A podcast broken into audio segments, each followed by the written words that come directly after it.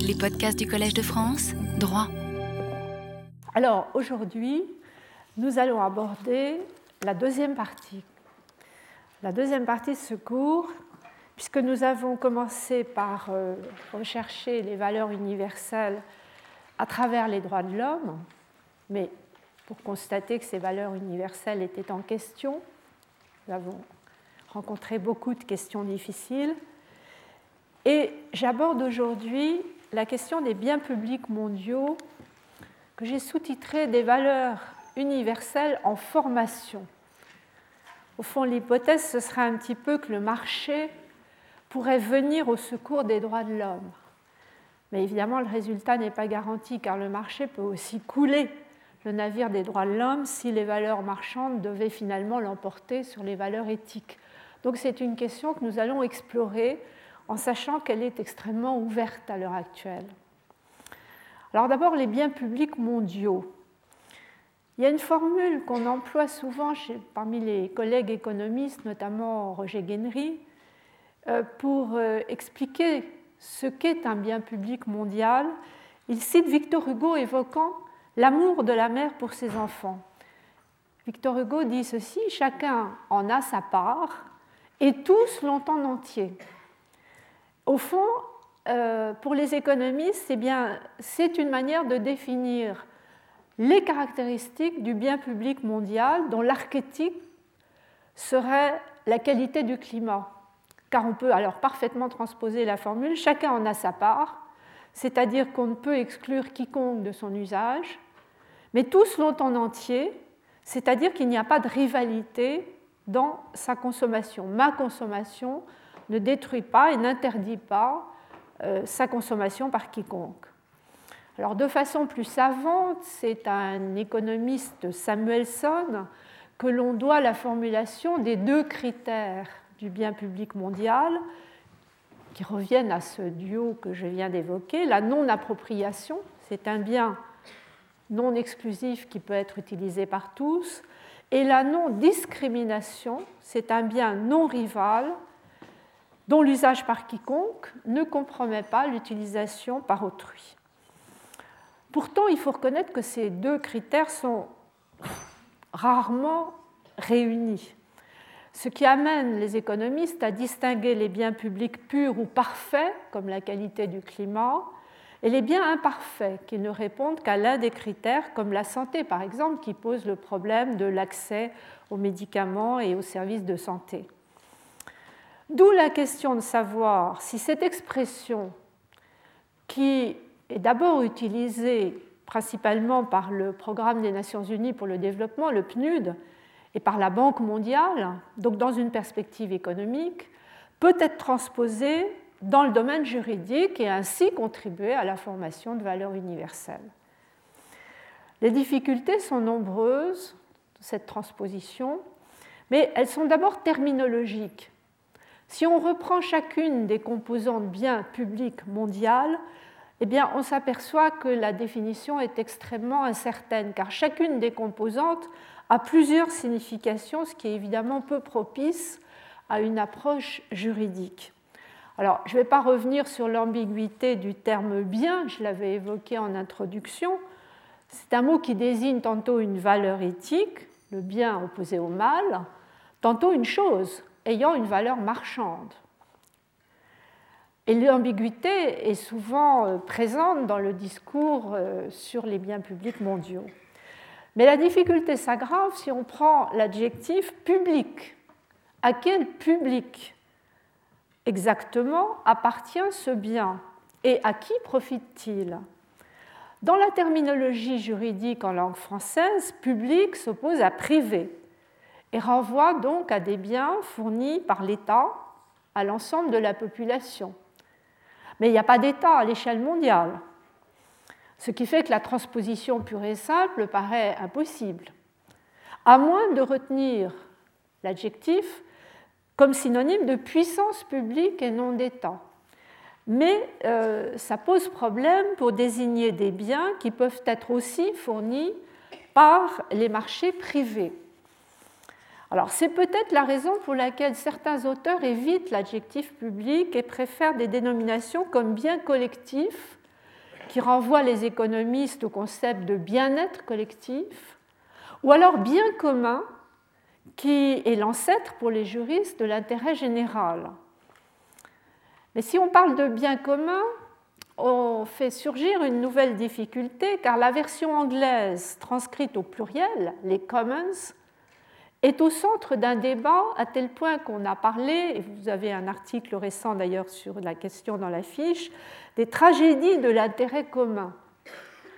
Tragédie des communs, d'abord, c'est le titre d'un essai célèbre publié en 1968.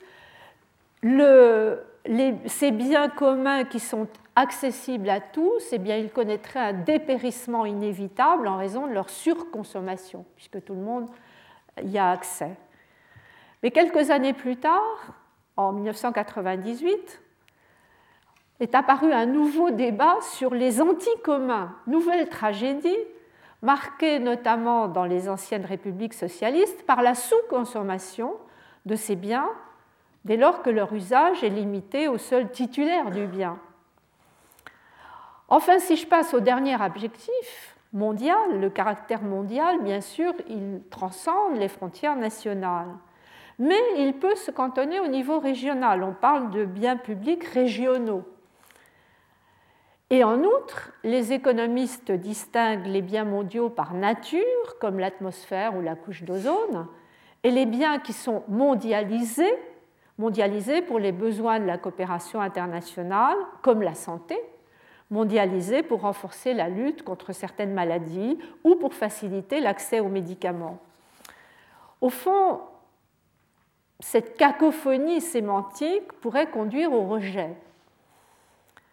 S'il ne semblait se dessiner depuis quelques années un accord, et j'ai cité pas mal de références allant dans ce sens dans la fiche, pour reconnaître qu'il y a une utilité au moins symbolique de ce terme de bien public commun, car il oblige à repenser l'action collective internationale. Ainsi, dans le colloque que nous avions organisé en décembre sur les figures et les problèmes de la mondialisation, Marie-Angèle Hermite, qui avait proclamé euh, dans le domaine euh, de la propriété intellectuelle en matière pharmaceutique l'inutilité de la notion de bien public mondial, avait en même temps reconnu il y a tout de même une utilité, c'est que cette notion mobilise les énergies, c'est l'expression qu'elle avait employée, que j'aimais bien, mobilise les énergies autour de projets communs. Or, précisément, ce que j'essaye de privilégier dans cette recherche sur les valeurs, c'est une approche dynamique. Je vous l'ai dit d'emblée, privilégions l'approche dynamique en termes de processus plutôt que l'approche statique en termes de concept. Or, de ce point de vue-là, mobiliser les énergies, c'est essentiel, et la transposition des biens publics mondiaux dans le champ juridique pourrait même faire davantage et constituer un processus de transformation ou de formation de valeurs universelles. Cela suppose, cela supposerait qu'en dépit des tensions conflictuelles entre marché et droits de l'homme, ou marché et droits fondamentaux, des synergies puissent se mettre en place. Or, bien évidemment, ces tensions et ces synergies sont différentes selon que les biens publics mondiaux visent soit des capacités humaines, soit des ressources naturelles. Ce qui fait qu'il faudra distinguer ces deux séries d'exemples. Alors nous commencerons par les capacités humaines J'emploie l'expression dans le sens où l'économiste Amartya Sen l'emploie euh, dans son ouvrage Un nouveau modèle économique. Il parle de human capabilities dans une perspective qu'il rapproche justement des droits fondamentaux. Alors, on peut citer un certain nombre d'exemples qui vont de l'éducation à la santé, en passant par la connaissance ou plus largement l'information. Comme je ne peux pas tout traiter dans le cours, j'ai choisi de privilégier la question de la santé parce qu'elle est placée au croisement des droits de l'homme, le droit à la santé, et du marché, l'accès aux médicaments euh, qui renvoie au droit des brevets. Mais on pourrait sans doute transposer le raisonnement sur les autres capacités humaines. Et puis, dans un second temps, nous aborderons l'autre volet, les ressources naturelles. Et là encore, l'inventaire des ressources naturelles comme biens publics mondiaux est assez incertain. car par exemple ce qui concerne les ressources en énergie, notamment en hydrocarbures, reste peu développé dans les ouvrages sur les biens publics mondiaux. Euh, c'est souvent passé sous silence. Le problème de l'eau est traité, mais il est traité tantôt comme bien commun, tantôt sous l'angle du droit à l'eau. Par exemple, le comité euh, des droits économiques et sociaux des Nations Unies a fait une observation générale sur le droit à l'eau récemment qui va dans ce sens, mais qui ne parle pas de bien public mondial. En revanche, sur la qualité du climat et la maîtrise de l'effet de serre, il semble bien se dessiner un accord en faveur d'une protection assurée en tant que bien public mondial. Alors ce qui m'intéresse dans ces deux exemples que finalement j'ai choisi de traiter un peu plus en détail, la santé et le climat, c'est qu'il me semble illustrer une dynamique inverse en quelque sorte. Parce que dans le cas de la santé, la qualification de bien public mondial fait échapper, on va le voir aujourd'hui, certains médicaments à la logique du marché.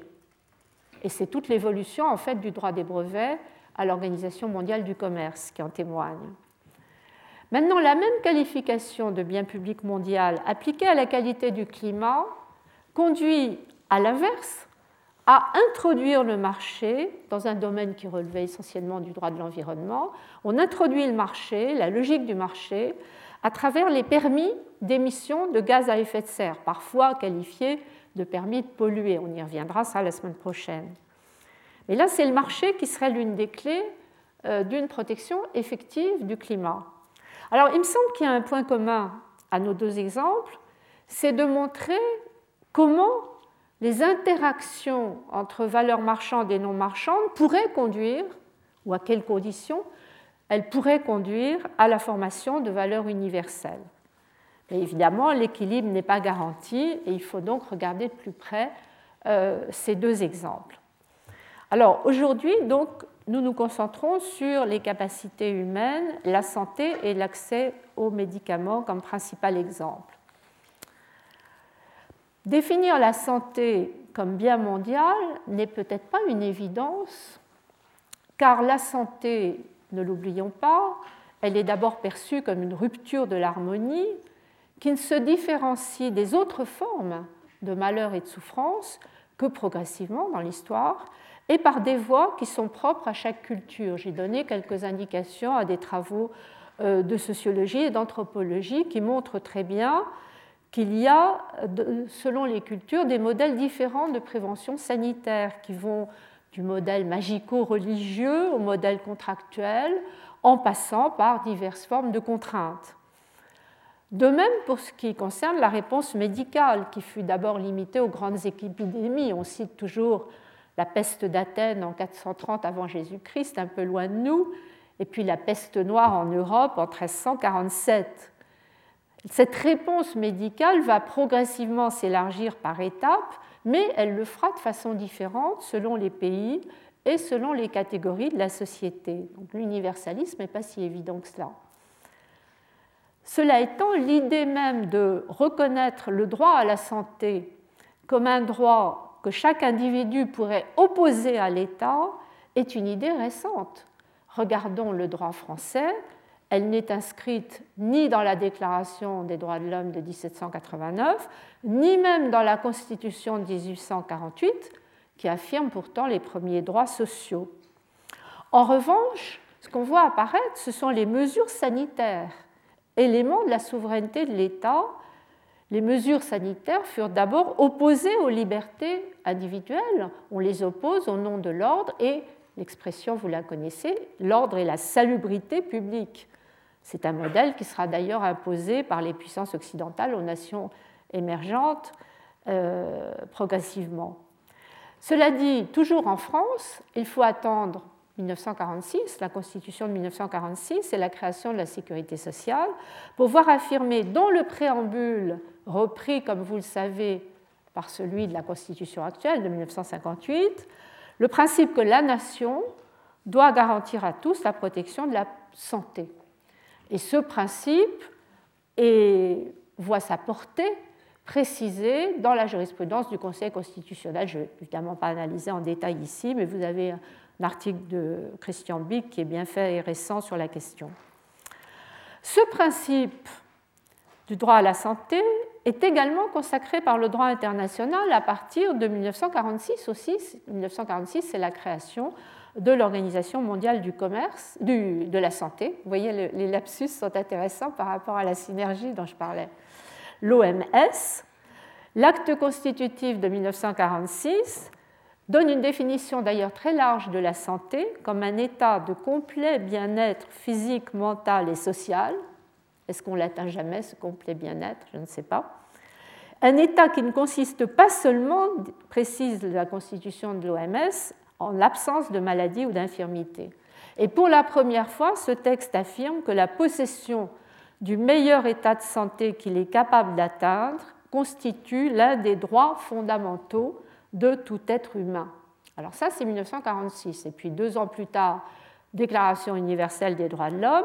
Et là, on va associer les droits économiques, sociaux et culturels au droit à la dignité à la fin de la déclaration, c'est l'article 22, et reconnaître explicitement, c'est l'article 25, à toute personne le droit à un niveau de vie suffisant pour assurer sa santé et les soins médicaux nécessaires.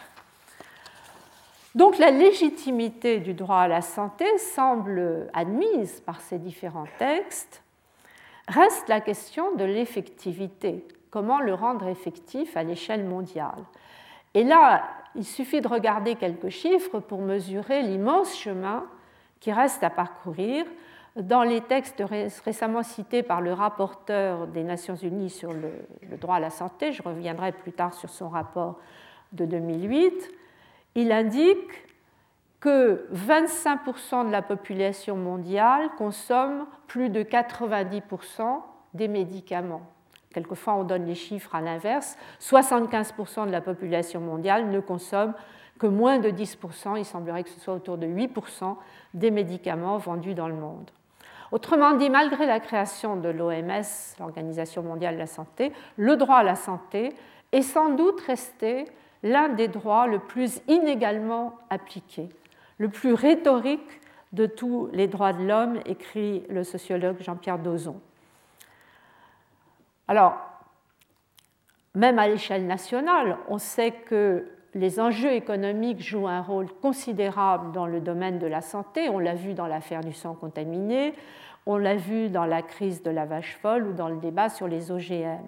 Il n'y a donc rien d'étonnant à observer quand on passe à l'échelle internationale que les pratiques sont en quelque sorte écartelées entre l'approche juridique et économique, ou plus précisément, et c'est le chemin que je voudrais suivre, entre le droit à la santé reconnu comme droit de l'homme opposable aux États et la santé publique perçue comme bien public mondial confrontée dans sa mise en œuvre au droit des brevets, donc à une logique non plus éthique mais économique. Alors, bien sûr, cette logique économique, elle a des effets positifs. Les brevets favorisent incontestablement le développement des recherches, l'innovation. Mais elle a aussi des résultats négatifs à mesure que les systèmes de santé deviennent de plus en plus dépendants des développements technologiques, ils nécessitent des investissements de plus en plus lourds. Et alors le prix des médicaments, je prends médicaments dans tout ce texte dans un sens très large, produits pharmaceutiques, augmente pour intégrer les droits de propriété intellectuelle. Le traitement du sida est évalué à l'heure actuelle euh, à 10 000 dollars par an et par personne, ce qui est hors de portée de la population de la plupart des pays en développement. Ajouter un autre effet pervers, c'est que la recherche va s'orienter vers les produits qui sont destinés aux consommateurs les plus prospères. Ce ne sont pas forcément les produits correspondant aux besoins de la majorité de la population. Autrement dit, pour surmonter à la fois, je dirais, les défaillances des États, la tragédie des communs, et les défaillances des marchés, la tragédie des anti-communs, il faut tenter de créer cette synergie marché-droit de l'homme, et c'est le sens que pourraient prendre les biens publics mondiaux, particulièrement dans euh, le domaine de l'accès aux médicaments, ou tout au moins à certains d'entre eux. C'est ce que nous verrons à la fin. Mais d'abord, le droit à la santé, un droit de l'homme opposable aux États. Alors j'ai cité la Déclaration universelle et j'ai cité la Constitution de l'OMS, mais par la suite, de nombreux instruments internationaux de protection des droits de l'homme vont reprendre et développer le principe d'un droit à la santé opposable aux États. On le voit à l'échelle mondiale avec le pacte international sur les droits économiques, sociaux et culturels de 1966 et avec des, conventions plus spécifiques comme celles concernant les droits des femmes ou les droits des enfants. On le voit aussi à l'échelle régionale avec en Europe la Charte sociale européenne 1961, l'article 11, la Charte africaine 1981, le protocole additionnel à la Convention interaméricaine des droits de l'homme 1988, et plus récemment pour l'Union européenne, la Charte des droits fondamentaux qui contient un chapitre solidarité avec le droit à la santé et expressément prévu le droit à l'assistance sociale et médicale. On a donc là encore une masse de textes. C'est comme toujours finalement sur toutes les questions que nous étudions, nous avons une prolifération de textes. Oui, mais qu'en est-il des mécanismes de contrôle et de mise en œuvre? Alors là, comme d'habitude, les choses sont plus lentes et plus tardives. C'est d'abord au niveau régional, puis au niveau mondial que se mettent en place ces mécanismes.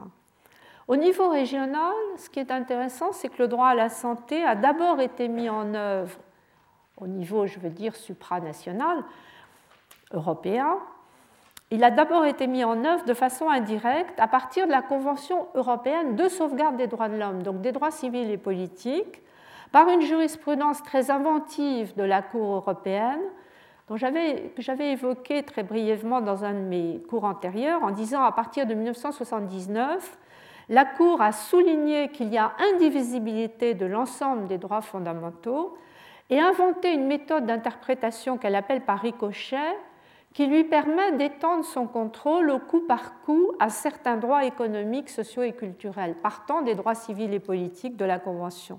Mais évidemment, il faut qu'il y ait un lien, il faut qu'il y ait une accroche, un lien avec un droit civil et politique.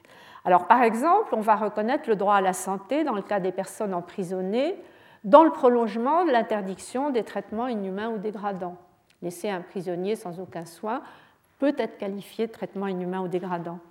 Par exemple, on va inclure dans le droit au respect de la vie privée, l'article 8 de la Convention, le droit à un environnement sain, bon pour la santé, la santé comme extension de la vie privée. Et là, vous avez euh, des décisions récentes que j'ai citées, notamment Giacomelli contre Italie de 2006, avec une note du professeur Marguenot qui fait très bien le point sur cette jurisprudence droit à un environnement sain dans le prolongement du droit à la vie privée. Vous vous souvenez peut-être aussi, quand nous avons parlé de l'avortement, que c'était dans le prolongement du respect de la vie privée que la question de la santé de la mère avait été posée à propos de l'avortement thérapeutique dans une affaire Tiziak contre Pologne, la Pologne étant condamnée parce que euh, à la suite d'un désaccord entre les médecins, la mère n'avait pas euh, obtenu les soins médicaux qu'elle demandait et qui comprenaient l'avortement thérapeutique. Il y a même le droit à la vie qui peut être invoqué euh, à propos de la santé dans le cas de personnes vivant dans des logements insalubres. Il y a un arrêt spectaculaire de 2002 de la Cour des droits de l'homme, l'affaire Oner Yildiz contre Turquie, affaire dramatique car plusieurs membres d'une même famille étaient mortes à la suite d'une explosion de gaz dans une décharge qui avoisinait leur logement. Logement insalubre, logement de fortune, on pourrait dire, que cette famille avait construit de façon illégale, en toute illégalité, sur un territoire appartenant à l'État. Et la Cour va condamner la Turquie pour violation du droit à la vie en dégageant en quelque sorte une obligation positive, la Turquie aurait dû protéger la santé en luttant contre l'insalubrité de ce logement, même illégal. Donc on a une jurisprudence euh, assez inventive, mais qui est évidemment fragmentaire. Désormais, cette jurisprudence de la Cour des droits de l'homme est relayée de façon beaucoup plus systématique par le Comité européen des droits sociaux. Alors, ce comité a été créé beaucoup plus tardivement, en 1998, mais il peut être saisi de réclamations collectives en cas de violation de la Charte sociale européenne. Or, dans la Charte, il y a l'article 11 sur le droit à la santé, Et d'après les évaluations qui ont été faites en 2006 par le Centre Europe Tiers-Monde, le CETIM, il y a à peu près un tiers des saisines du comité qui concernent des questions d'hygiène et de santé au sens large. Alors, j'ai cité dans l'affiche une affaire récente qui concerne la Grèce, qui est intéressante parce qu'elle marque un lien étroit entre la santé des populations et la pollution de l'atmosphère. Il s'agissait euh, de l'exploitation du lignite. La Grèce est le deuxième producteur de l'Union européenne et le cinquième producteur mondial pour le lignite, qui entraîne évidemment des pollutions et des problèmes de santé. Alors le comité rend une décision assez nuancée, car il admet les contraintes économiques, il reconnaît que l'indépendance énergétique du pays, l'accès de la population à l'électricité, et le développement industriel du pays sont des objectifs légitimes. Donc il admet d'une certaine manière les arguments du gouvernement grec. En tout cas, il en tire l'existence d'une marge nationale d'appréciation. On retrouve toujours cette technique de la marge nationale d'appréciation.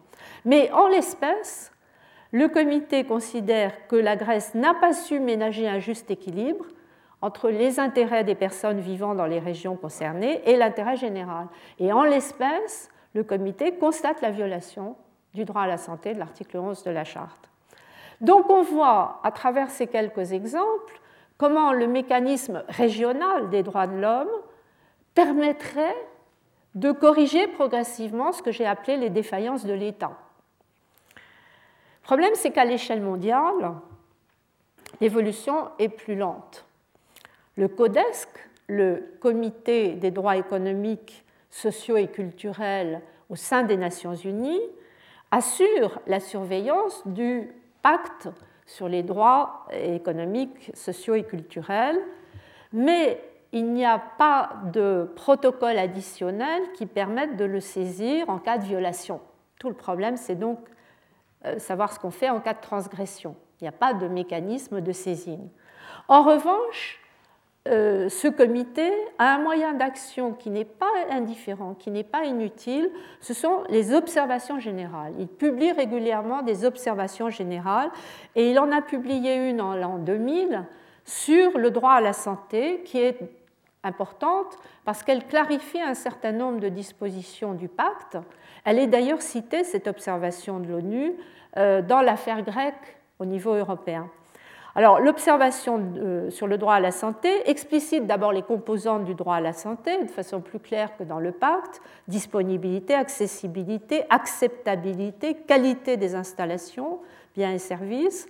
Et puis surtout, cette observation énonce les obligations imposées à l'État, non seulement respecter le droit à la santé, c'est-à-dire s'abstenir, c'est la moindre des choses, de toute action nuisible à la santé, mais des obligations positives.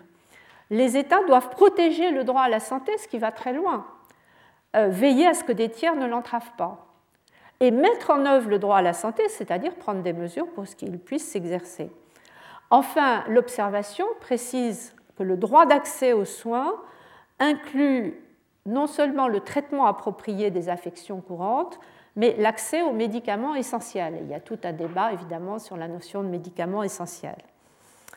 Alors tout cela permet d'éclairer les obligations des États, euh, mais euh, laisse ouverte la question des transgressions. En l'absence de dispositifs spécifiques, que faire? Alors, la sous-commission des droits de l'homme, avant de disparaître et d'être remplacée par le Conseil des droits de l'homme des Nations Unies, la sous-commission avait nommé en 2002 un rapporteur spécial du droit à la santé. Et le mandat de ce rapporteur a été prorogé par le nouveau Conseil. Alors que fait ce rapporteur? Ben, Là aussi, euh, il, écrit, il présente des rapports. Il présente un rapport annuel, il peut envoyer des appels urgents au gouvernement sur la base d'allégations qu'il reçoit des organisations non gouvernementales ou des individus ou des communautés, mais on est encore loin d'un véritable contrôle international. Alors ce qui m'a frappé dans le rapport qui vient d'être rendu public en 2008 du rapporteur spécial, c'est qu'il soulève la question de la santé comme bien public mondial. Il le fait, à vrai dire, très timidement. Il dit la relation entre la santé bien public mondial et la responsabilité en matière de droits de l'homme, lui, il est nommé côté droits de l'homme, la relation entre les deux demande des études ultérieures, further study. C'est encore très timide, mais ça montre que le problème a été vu. Il l'a d'autant mieux vu que pratiquement simultanément, ce rapporteur a lancé un projet euh, qui est daté de fin 2007, euh, qui est un projet de guidelines, de principes directeurs sur les droits de l'homme à l'intention euh, des entreprises pharmaceutiques. Donc là, ce qui est intéressant, c'est qu'il y a une prise de conscience de l'importance des opérateurs privés dans la perspective d'un respect euh, du droit à la santé. Au fond, je dirais qu'il y a une prise de conscience plus largement des limites du mécanisme qui se contente d'opposer les droits de l'homme aux États. Et si on ajoute cela à une certaine éclipse de l'Organisation mondiale de la santé, le constat explique peut-être la montée en puissance de nouveaux acteurs internationaux comme la Banque mondiale, le PNUD, le Programme des Nations Unies pour le développement, et l'OMC, qui vont introduire une logique économique dans notre domaine, et c'est là qu'on va voir apparaître le droit des brevets. Donc il y a une sorte de fil conducteur qui apparaît ainsi. La santé publique, un bien public mondial confronté au droit des brevets. Alors pour qualifier la santé de bien public mondial, la qualification est venue du Programme des Nations Unies sur le développement. Les experts du PNUD soulignent tout simplement l'importance des risques sanitaires liés à la globalisation. Pourquoi? Eh bien, la globalisation accélère la transmission transfrontalière des maladies. D'autre part, la pression accrue qui s'exerce sur les ressources communes d'air et d'eau ont engendré une menace environnementale générale le PNUD souligne, la mondialisation ne se borne pas à accélérer les tendances à long terme, elle introduit des changements qui qualitativement et quantitativement modifient le risque lié à la maladie. Mais pourtant, malgré cette prise de conscience, au plan mondial, je dirais que la dimension économique de la santé publique apparaît tardivement. Si on prend la Banque mondiale, au départ, elle n'a pas de mandat en matière de santé. C'est seulement en 1993, semble-t-il, qu'un rapport intitulé Investir dans la santé va proposer des modèles économiques de maîtrise des coûts et s'engager, la banque va s'engager dans la réforme des systèmes de santé pour tenter de réduire les inégalités entre les populations du Nord et du Sud. Bien sûr, à l'échelle régionale, l'Union européenne rencontre le problème la, rencontre que nous avons en Europe de manière générale entre le marché et les droits de l'homme, elle apparaît aussi dans le domaine de la santé. Comment euh, traiter la fourniture de soins de santé dans un espace, l'espace européen, qui est ouvert à la libre circulation des personnes, des marchandises et des services. Alors il y a maintenant une jurisprudence de la Cour de justice des communautés, pas la Cour des droits de l'homme, cette fois-ci la Cour de justice des communautés, le marché, l'Europe économique, pour trouver les moyens de concilier la libre circulation et la nécessité de maintenir l'équilibre financier des régimes d'assurance maladie des États membres. Parce qu'avec la libre circulation, il risque d'y avoir le problème que les économistes appellent le passager clandestin, celui qui profite d'un bien parce qu'il achète ses médicaments ou il se fait soigner à l'étranger, alors qu'il ne paye pas le prix, il ne paye pas l'impôt. Alors il y a un arrêt récent que vous pouvez consulter si la question vous intéresse, l'arrêt Watts de 2006, la Cour de justice, qui est assez subtil, qui indique à quelles conditions et dans quelles limites un État européen peut refuser de rembourser un assuré ressortissant d'un autre État qui, pour échapper aux listes d'attente nationales, va se faire soigner dans un autre pays. En l'occurrence, c'était une dame anglaise qui trouvait que les listes d'attente pour se faire poser une prothèse en Angleterre étaient trop longues et qui est venu se faire soigner en France. Donc à quelles conditions et dans quelles limites l'État euh, peut refuser le remboursement dans les euh, cas de ce genre? Cela dit, ce n'est pas à l'échelle européenne que les problèmes sont les plus graves. Comme on l'a vu dans les quelques chiffres que j'ai cités, c'est à l'échelle mondiale. 75% de la population consommant 8% des médicaments. Alors à l'échelle mondiale, l'évolution euh, va commencer à une date clé en quelque sorte, qui est l'année 1994. 1994, c'est la création de l'OMC, l'Organisation du commerce, et là il a bien fallu trouver un compromis entre le libéralisme économique qui inspirait la création de l'OMC et la pensée sanitaire, on peut l'appeler comme ça, qui était portée par l'Organisation mondiale de la santé. D'où l'ouverture d'un débat à propos des licences obligatoires sur les médicaments.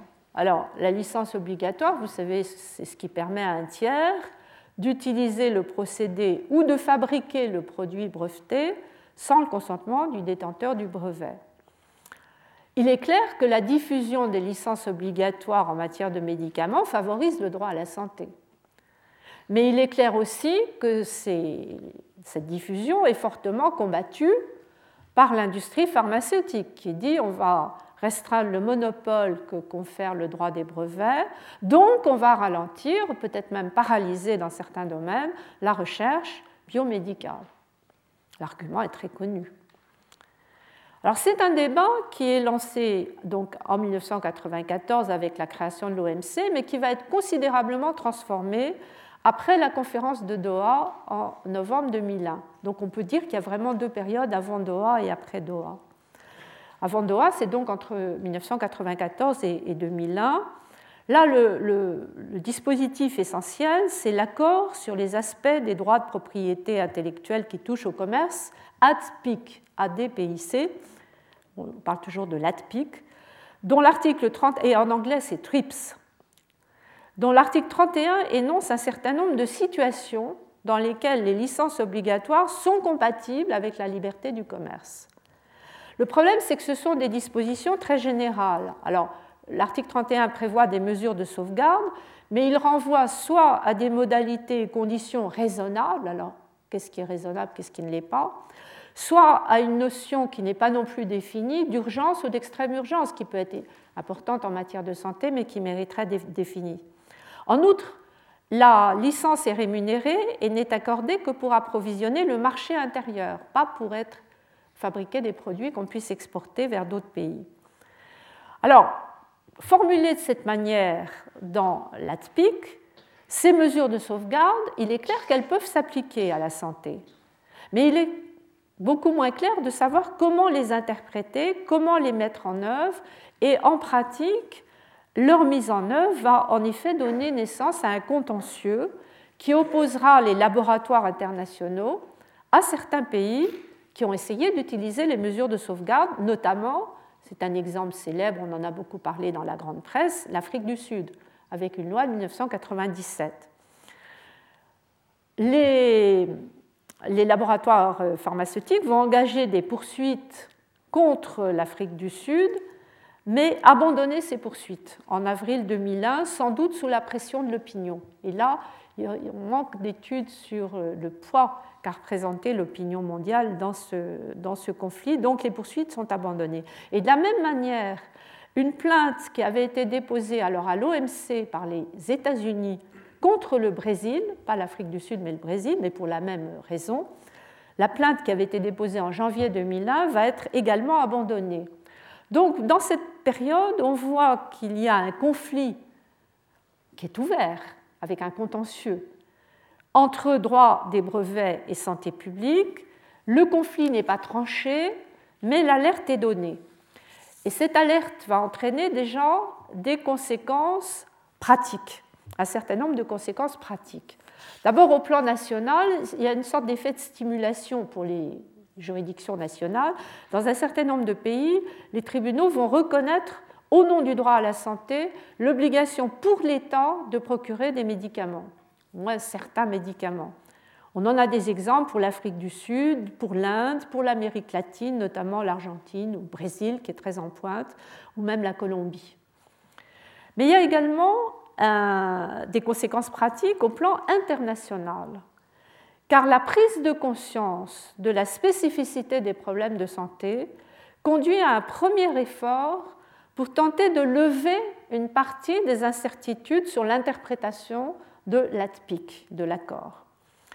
Et dans la perspective de la conférence de Doha, conférence annuelle de l'OMC qui était prévue en novembre 2001, les pays du groupe africain vont déposer auprès de l'Organisation du commerce une proposition de texte concernant l'ATPIC et la santé publique, proposition qui justement a pour objectif d'essayer de clarifier le rôle et l'utilisation possible des licences obligatoires et des importations parallèles pour les pays qui ne peuvent pas fabriquer eux-mêmes. Alors notez bien la date. La conférence de Doha a eu lieu en novembre 2001. Novembre 2001, c'est peu de temps après le 11 septembre. Or, il est très possible que le succès de la proposition des pays du groupe africain à Doha soit dû en partie au climat qui avait été créé par les attentats du 11 septembre et à la crainte que l'on avait à l'époque de voir les terroristes utiliser des armes chimiques. Souvenez-vous de la menace d'anthrax aux États-Unis. Il est possible que ce contexte très particulier, cette tension très forte, ait facilité la négociation. En tout cas, quoi qu'il en soit, la négociation va aboutir à la déclaration de Doha du 4 novembre 2001 alors, déclaration qui admet explicitement que l'accord, l'ATPIC, n'empêche pas et ne devrait pas empêcher les États membres de prendre des mesures pour protéger la santé publique et en particulier de promouvoir l'accès de tous aux médicaments. C'est le point 4. Il est précisé dans la suite du texte que chaque membre de l'OMC a le droit d'accorder des licences obligatoires et de déterminer les motifs pour lesquels de telles licences sont accordées. C'est le point 5b. Et enfin, la déclaration donne des exemples d'urgence sanitaire qui rendent un peu plus clair l'expression appliquée à la santé, qu'il s'agisse du sida, de la tuberculose, du paludisme ou d'autres épidémies, c'est le point 5 petit c.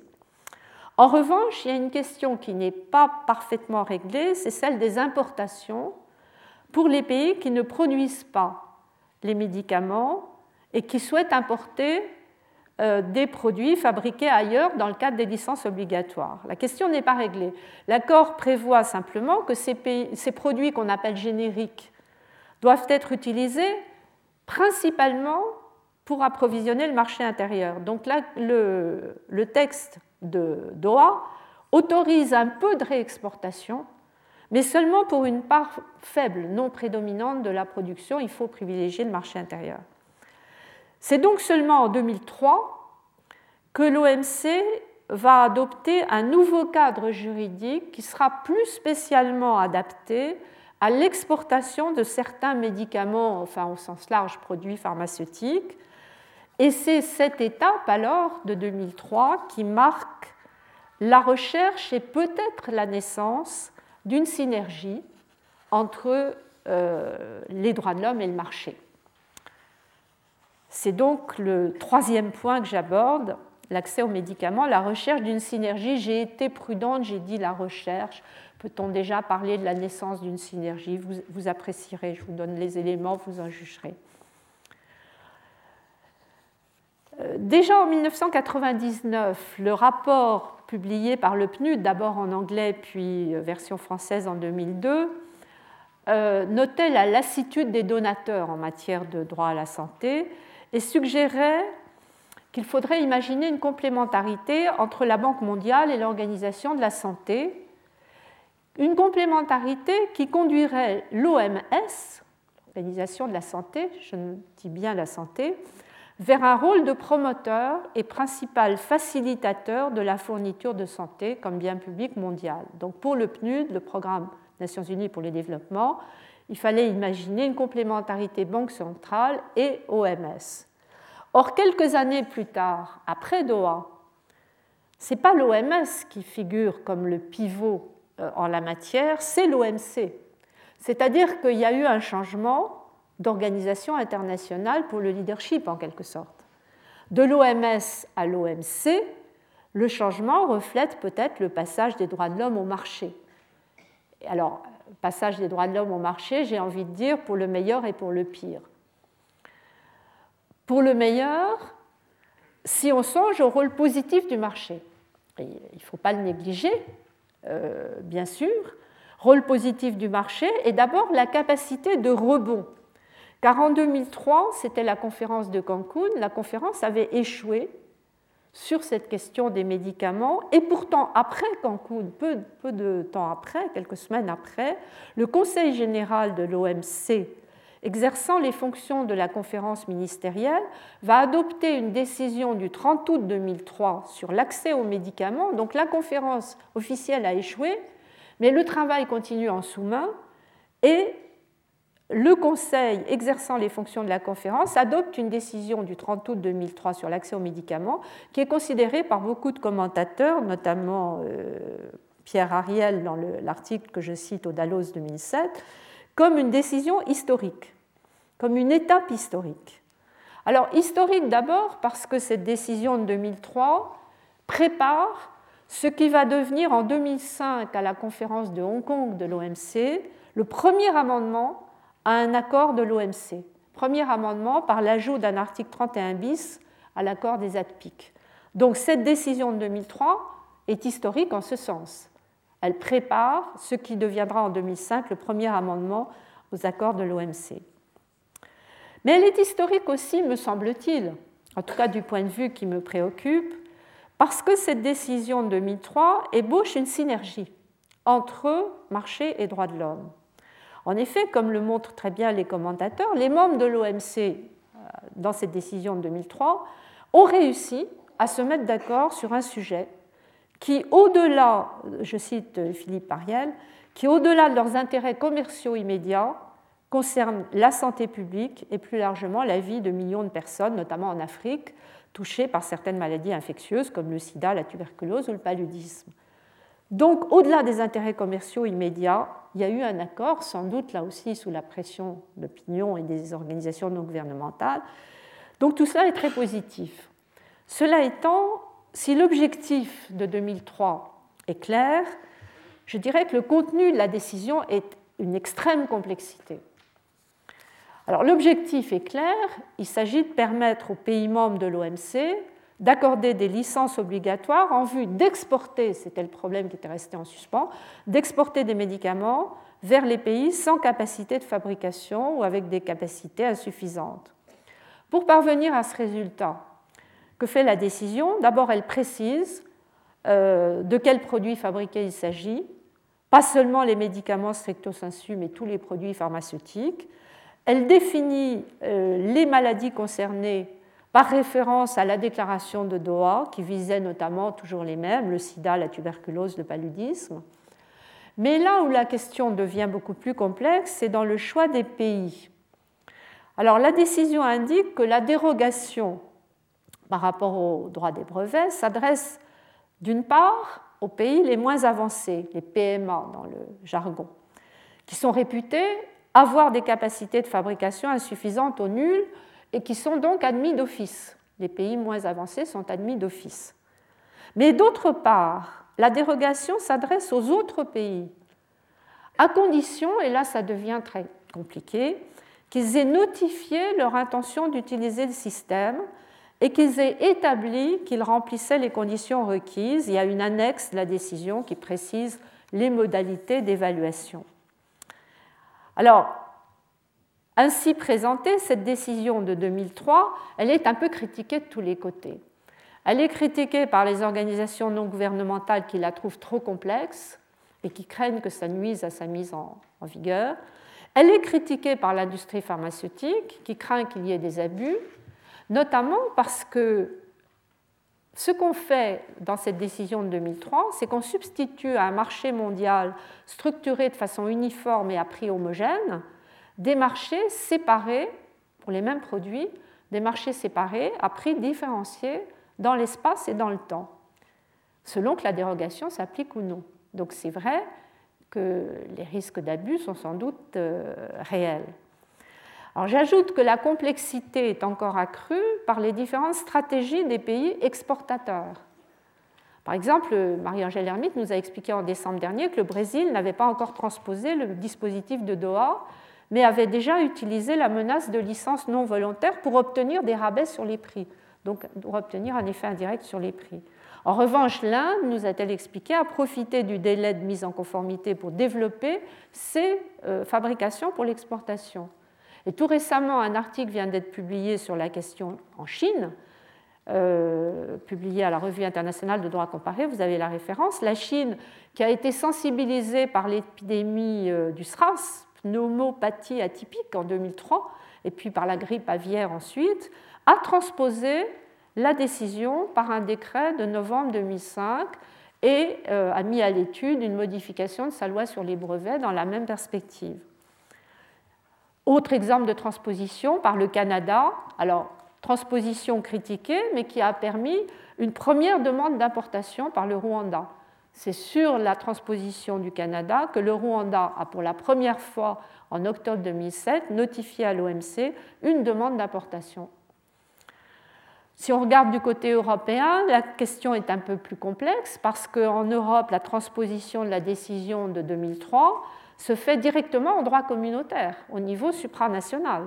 Donc elle s'est faite par un règlement du 17 mai 2006 qui a d'ailleurs très vite été critiqué par le Parlement européen par une résolution de 2007. Donc vous voyez la complexité du panorama. Alors pourquoi le Parlement européen conteste-t-il le règlement qui consiste à transposer la décision sur l'exportation en droit communautaire? Bien sûr, il ne conteste pas l'objectif qui est de permettre aux entreprises communautaires d'exporter vers les pays du Sud, membres ou non membres de l'OMC. le Parlement trouve ça très bien. Mais il estime que le règlement de transposition ne va pas assez loin et ce qu'il demande à la Commission, c'est de renforcer son soutien aux pays moins avancés, notamment pour ce qui est des transferts de technologie et de la biodiversité. Et là, on voit apparaître derrière le débat sur les exportations un autre débat très intéressant, il y a une thèse qui vient d'être soutenue à Paris 1 en janvier dernier par Amélie Robin sur les transferts et les acquisitions de technologies. Plutôt que de rendre les pays euh, moins avancés dépendants, faire des transferts de technologies, des acquisitions de technologies qui leur permettent de gagner leur indépendance. Donc c'est ça que critique le Parlement européen comme frilosité en quelque sorte dans la, transposition euh, de 2006.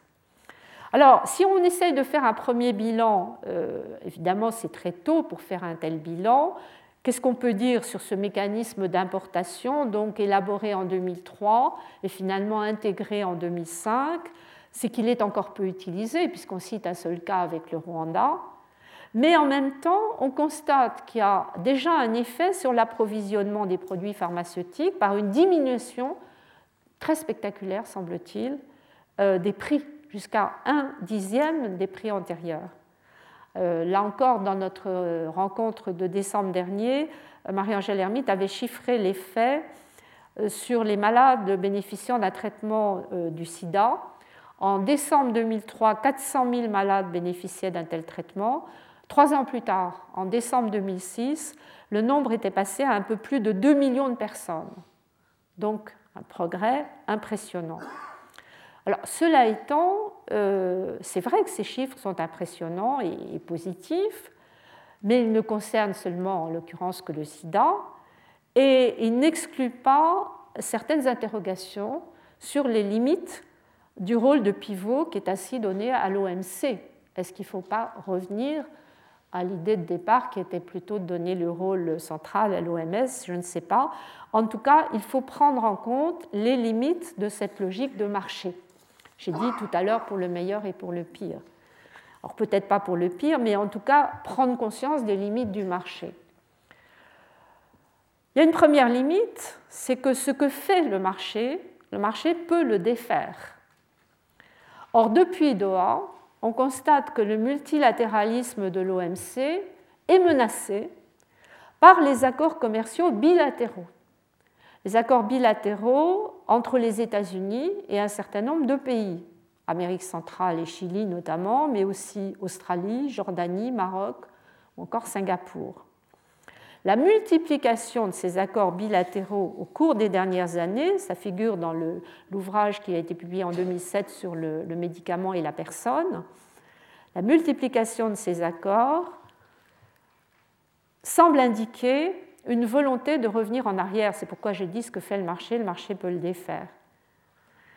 Car la plupart des accords bilatéraux, voire les accords régionaux, je pense à l'accord LALENA sur l'Amérique du Nord, euh, États-Unis, Canada, Mexique, renforcent les mesures de protection de la propriété intellectuelle au-delà des APIC, au-delà des accords euh, de départ. Et on commence à parler de, on utilise la dénomination ATPIC plus, ATPIC plus pour viser par exemple une prorogation de la durée des brevets au-delà de 20 ans ou pour viser l'élargissement de la définition de la brevetabilité et des critères de brevetabilité.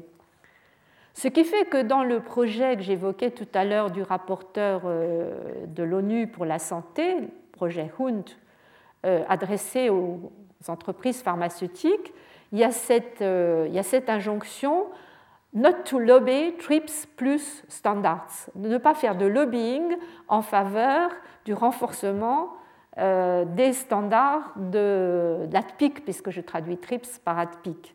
Ne pas faire du lobbying dans ce sens d'accroître encore euh, la protection de la, de la, propriété intellectuelle.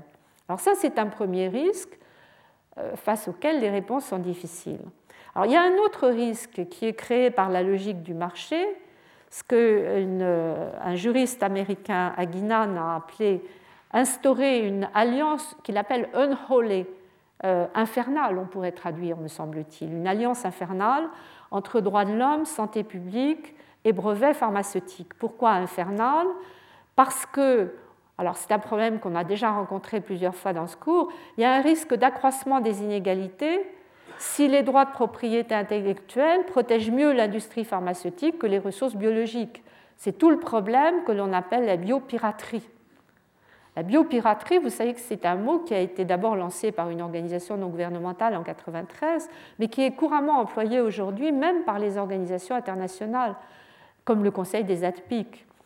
Pour désigner quoi? L'appropriation des ressources biologiques et des savoirs traditionnels dont sont victimes un certain nombre de pays en développement.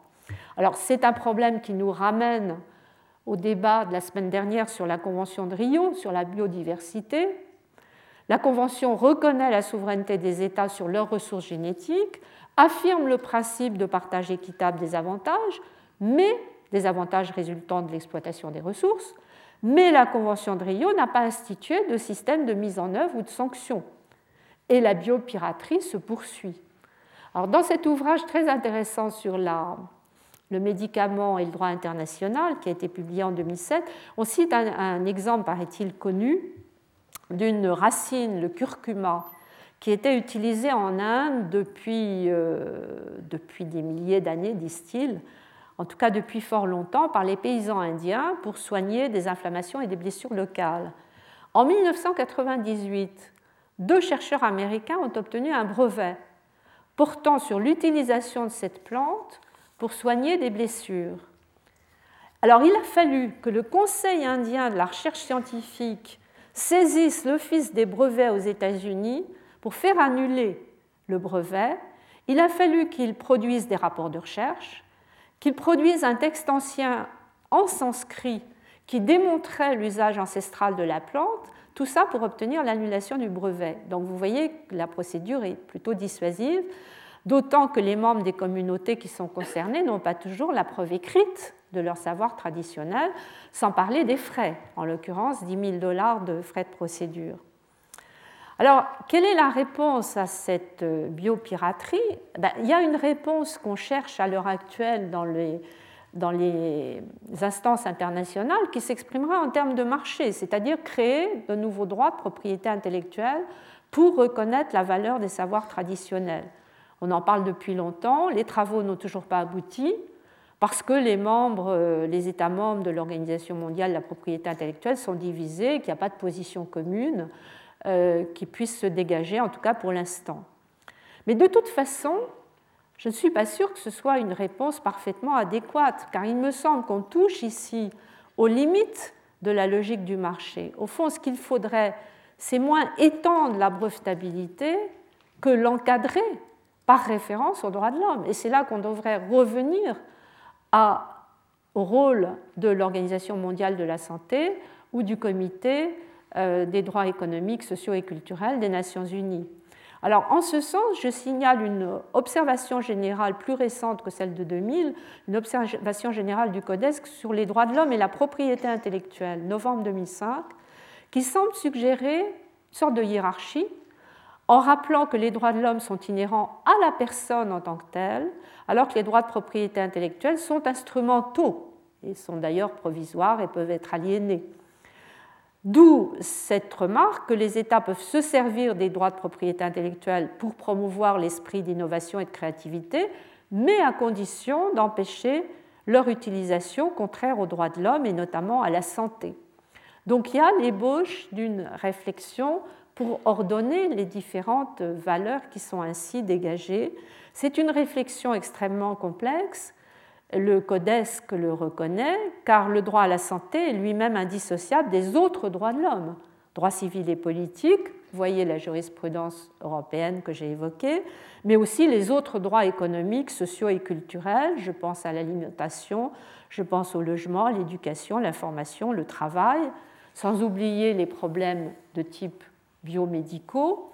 Et sans méconnaître, j'en ai peu parlé jusqu'à présent, sauf au départ, pour faire remarquer que le concept de santé n'était pas universel euh, par nature, il ne faudrait pas méconnaître dans toute cette euh, montée en puissance de valeurs euh, universalisables la diversité culturelle. Autrement dit, il faudrait peut-être s'interroger, les experts devraient sans doute s'interroger, ils ont commencé à le faire timidement, sur les indicateurs de la santé publique.